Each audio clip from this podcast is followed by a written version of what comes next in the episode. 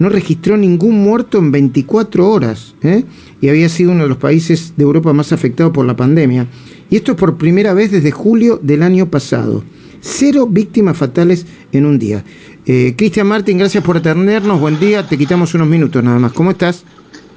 ¿Qué tal, Luis? Eh, un abrazo grande. Sí, la verdad que hay que poner en contexto también la noticia. Fue un fin de semana largo, lo que dice Bank Holiday, eh, y por lo tanto a veces tardan en registrarse las, las muertes. pero, pero los números venían siendo menos de 10 desde hace varios días y bueno, la noticia realmente marca eh, por ahí por la trascendencia del cero. Esperamos algunos muertos en los próximos días, pero eh, de a poquito vamos ganándole la guerra a, este virus que nos mató. Eh, el Reino Unido el año pasado vivió un infierno sanitario inesperado, que el gobierno británico ha intentado es irreparable, pero ganar terreno perdido en cuanto a la vacunación, que ha sido ejemplar, rápida, eficiente, por edad, no por oficios, ningún oficio, salvo la gente de salud pública, tuvo prioridad para vacunarse, tuvieron que esperar maestras, policías, políticos, sacerdotes y muchos otros, otros, otros oficios, otros, otros roles que en otros países tuvieron vacunación estratégica. No existe la vacunación estratégica en el Reino Unido, fue por edad y eso se refleja en la baja mortalidad. No, y además el nivel de eficiencia para el uso de la vacuna, yo vi, creo que lo vi en vivo cuando te convocaron a vos porque le sobraban vacunas en un establecimiento hospitalario y te dijeron, sí, vení, eh, eh, es así como funcionamos, ¿no?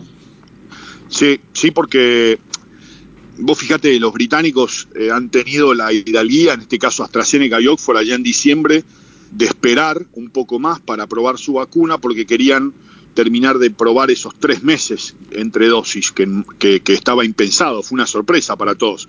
Por lo tanto, perdieron un poco el, hito histórico de ser la primera vacuna aprobada cuando fue Pfizer para aprobar con ese régimen de tres meses.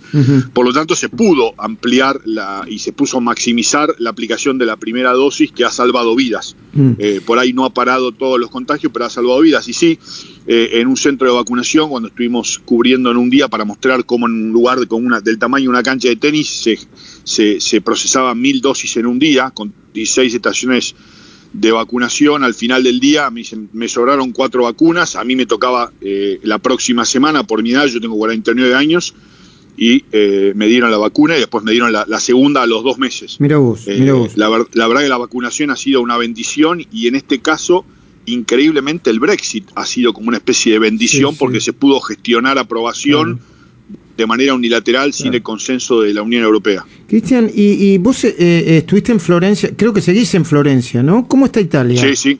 Mm, ¿Cómo está Italia? Italia también, la verdad que eh, hace días que hay negocios que han abierto, hace días después de muchos meses, y los italianos ya notan un cuidado extremo en cuanto al barbijo, en cuanto a la, lavarse las manos, guardar la distancia social, abren con mucho no digo miedo, pero con mucho respeto. Europa ha aprendido a, respetar al virus, no a temerle, con sentido común, organización, paciencia, orden, eh, educación, la gente se va abriendo y, esperamos llegar a un 21 de junio acá en Italia eh, y en el resto de Europa con, con, lo que en Europa se llama el Día de la Libertad COVID.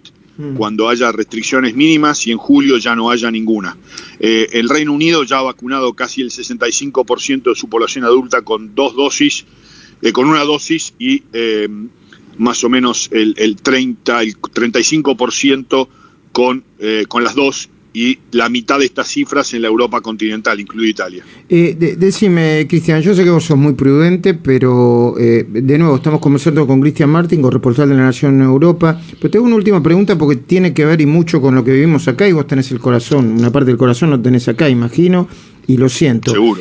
¿Es el, ¿Es el diario El Lunes Europa hoy? para ¿Puede ser el diario El Lunes para la Argentina? ¿Tenemos que volver a mirar allí para decir, bueno, quizá podemos terminar eh, bien, ¿no? O, en esta etapa como el Reino Unido, como Italia, no sé, como España, como Francia. Sí, bueno, parte de mi trabajo como corresponsal se ha habido beneficiado por esto, por, por ver las cosas acá antes que pasan después en América Latina. Cada país tiene su realidad socioeconómica, cultural, logística. En Argentina las estructuras públicas son, son muy pobres hace muchos años, no es de ahora esto eh, obviamente esta pandemia potencia esa falta de servicios públicos gratuitos y eficientes y decentes. Eh, la realidad es otra, es difícil comparar, pero sí, eh, seguramente lo que ha pasado en el Reino Unido para bien y para mal y en Europa sea un ejemplo para imitar y para, y para aprender de los errores. Che, eh, Cris, una cosita. Yo me acuerdo bien cuando nos estuvimos muy cerquita ahí en la platea de River. Creo que intercambiamos unas palabras.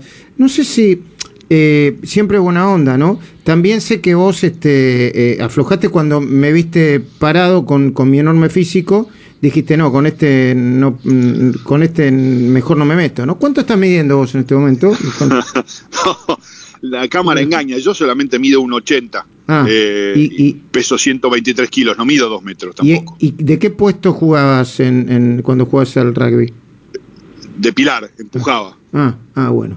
No, porque me pareció que me miraste mal. Eh, fue una gran oportunidad que la hayas dejado pasar. Ese, No, no, no, no, no, no. Yo vengo de una familia de judocas y de jugadores de rugby. Ah. Eh, cuanto más chiquitos, más peligrosos pueden ser. Así que no, no, no. Eh, menos mal que no te metiste conmigo, ¿no? Que quede. Que no, por supuesto, no. Que quede registrado acá. Jamás, jamás. abrazo grande, abrazo grande y que la pases bien. Siempre es muy lindo hablar con vos, ¿eh? Hasta luego. Abrazo grande, Luis. Abrazo.